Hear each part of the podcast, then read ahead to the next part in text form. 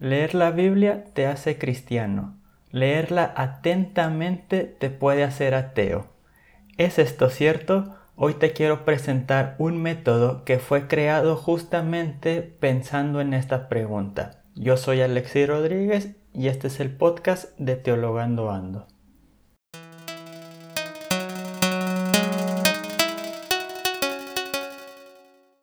¿Qué tal amigos de Teologando Ando? El día de hoy quiero hablarles de un método que siempre ha estado en el ojo del huracán, en el ojo de la polémica, desde su invención, desde su desarrollo e incluso hasta el día de hoy hay quienes dicen que es un método que te va a quitar la fe. Yo te quiero demostrar el día de hoy que al contrario es un método que te ayuda a profundizar en la misma. Como les comentaba en la introducción, hay una frase que dice, si tú lees la Biblia, te haces cristiano. Si la lees atentamente, te haces ateo. ¿Qué quiso decir el que dijo esta frase? Que si tú prestas atención a cada relato de la Biblia, a cada cosa que dice la Biblia, te llegas a enterar de contradicciones, te llegas a enterar que hay repeticiones, te llegas a enterar que simplemente no es posible hacer una lectura literal y que vaya justamente a fortalecer tu fe, sino que todo lo contrario. Si estudias profundamente y objetivamente la Biblia, probablemente te vas a dar cuenta que tiene muchas cosas que no hacen sentido.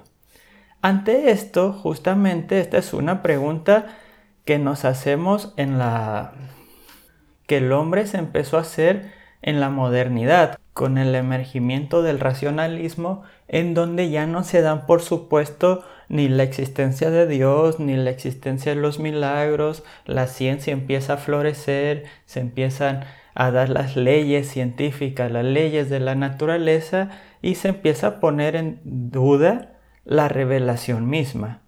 Ante esto, hay quienes empiezan a leer la Biblia y se empiezan a dar cuenta, por ejemplo, que hay pasajes que se repiten a través del Pentateuco, que hay cosas que pasan dos veces exactamente igual. Por ejemplo, las mentiras de Abraham con su mujer. ¿Puede ser posible que haya pasado dos veces así?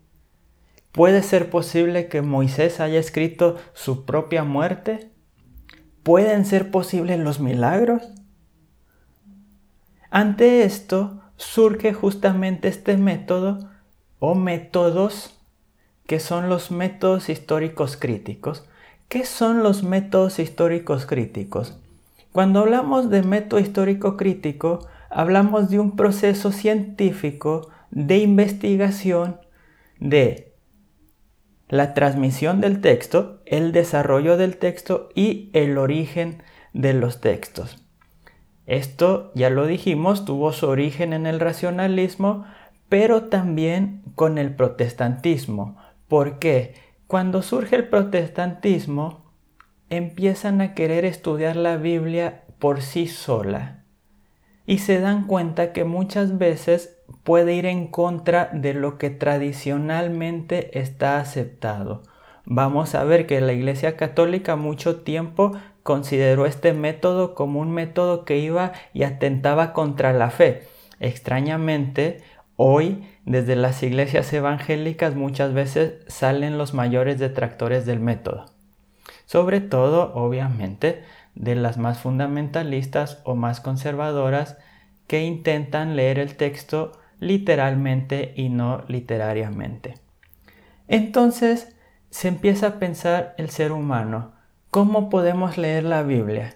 Y hombres de fe incluso se empiezan a preguntar cómo leer la Biblia en esta época moderna y hacen la clásica pregunta que hace Bullman y dice cómo compartir el Evangelio al hombre moderno. Ya lo hemos hablado en un episodio anterior de este podcast. Y así surge el método histórico crítico, el cual consta de diferentes pasos. ¿Cuáles son estos pasos? Bien, tenemos la crítica textual, la cual se encarga de aproximarse lo mayor posible al texto original. Como sabemos, no existen los manuscritos originales de los textos bíblicos. o si no lo sabías, perdona, no existen los manuscritos originales del texto bíblico. ¿Qué es lo que tenemos? Tenemos muchos manuscritos que son copias y copias de copias y copia de copia de copia de lo que suponemos que fue el original.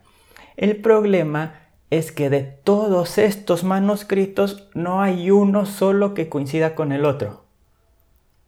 Cada uno de estos manuscritos tiene ciertos cambios de palabras, de artículos, algunos tienen un versículo más, un versículo menos, y entonces el hombre se empieza a preguntar, los científicos, los estudiosos, cómo poder llegar lo más cerca al texto que fue escrito por el autor original. Entonces surge la crítica textual, no solamente en la Biblia, surge la crítica textual en toda la literatura antigua, y de hecho ya existía desde hace mucho tiempo antes. Se empiezan a aplicar diferentes reglas para aproximarse lo más posible al texto que originalmente fue escrito. Esto se sigue desarrollando hasta el día de hoy con los nuevos descubrimientos y he aquí la causa de que algunas Biblias como la NBI tenga o no tenga algunos versículos que la Reina Valera contiene. Después podríamos hablar mucho más de esto. Después de esto tenemos la crítica literaria en donde primeramente se estudia, se establecen los límites de un texto, la coherencia del texto, la cohesión del texto, para ver si en una, en una fracción de texto, en un fragmento de texto, lo que llamamos perícopa, si es uno solo, coherente y tiene cohesión, o si hay tradiciones, hay otros textos que se han metido ahí y podemos ver dos diferentes textos o dos diferentes tradiciones en una sola narración. Así llegamos a, lo que se le llamó la Formgeschichte o la crítica o la historia de las formas. Específicamente, aquí un autor que ya hemos mencionado antes, Bullman, empieza a darse cuenta, como ya se habían dado muchos cuenta, que no es un solo escritor el que escribe los textos bíblicos, y empiezan a decir, entonces, ¿de dónde viene todo esto?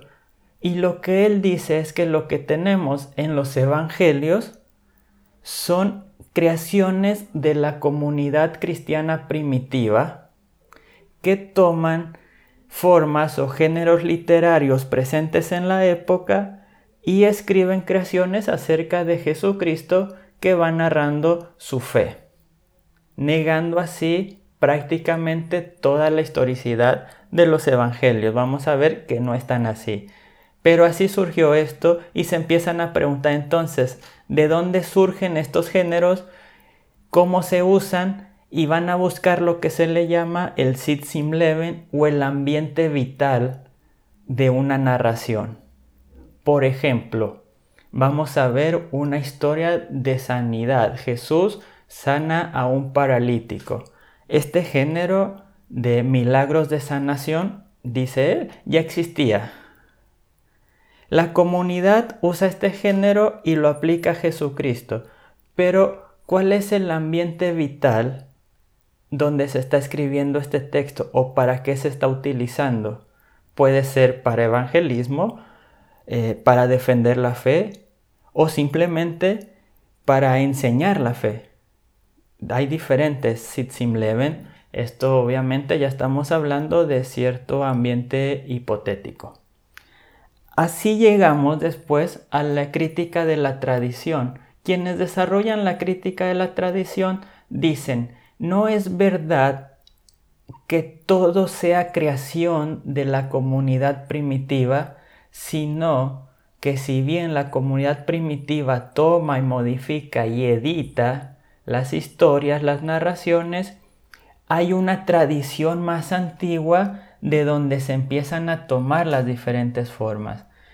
La, teoría de la tradición o la crítica de las tradiciones lo que hace va a ser buscar cuáles son estas tradiciones.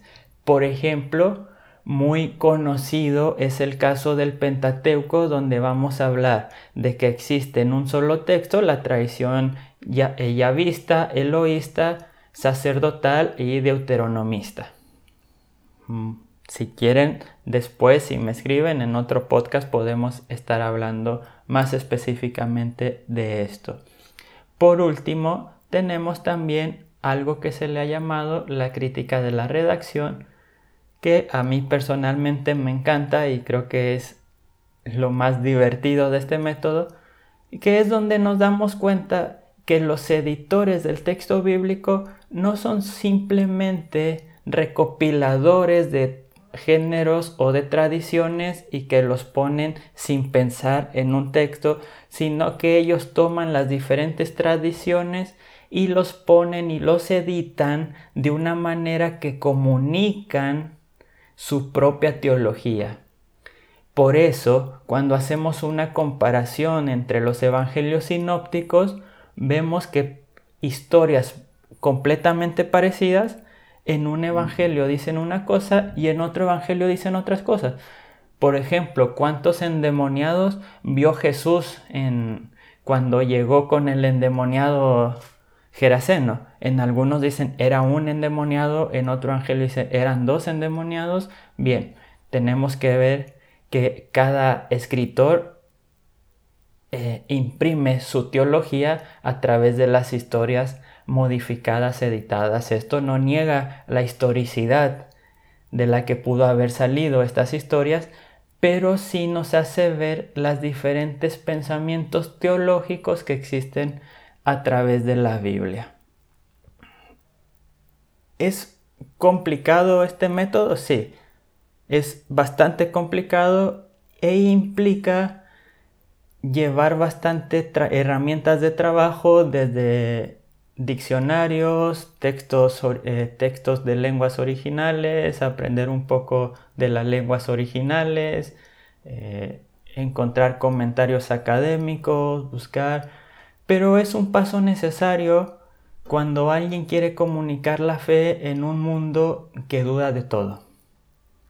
Es un paso necesario porque nos hace darnos cuenta que si bien hay lecturas en la Biblia donde parece ser se, se contradice o que van en contra de la ley natural, no podemos ser ingenuos y responder solamente si la Biblia lo dice es real, sino que tenemos que preguntarnos qué es lo que la Biblia nos quiere decir con eso y qué es lo que no nos quiere decir.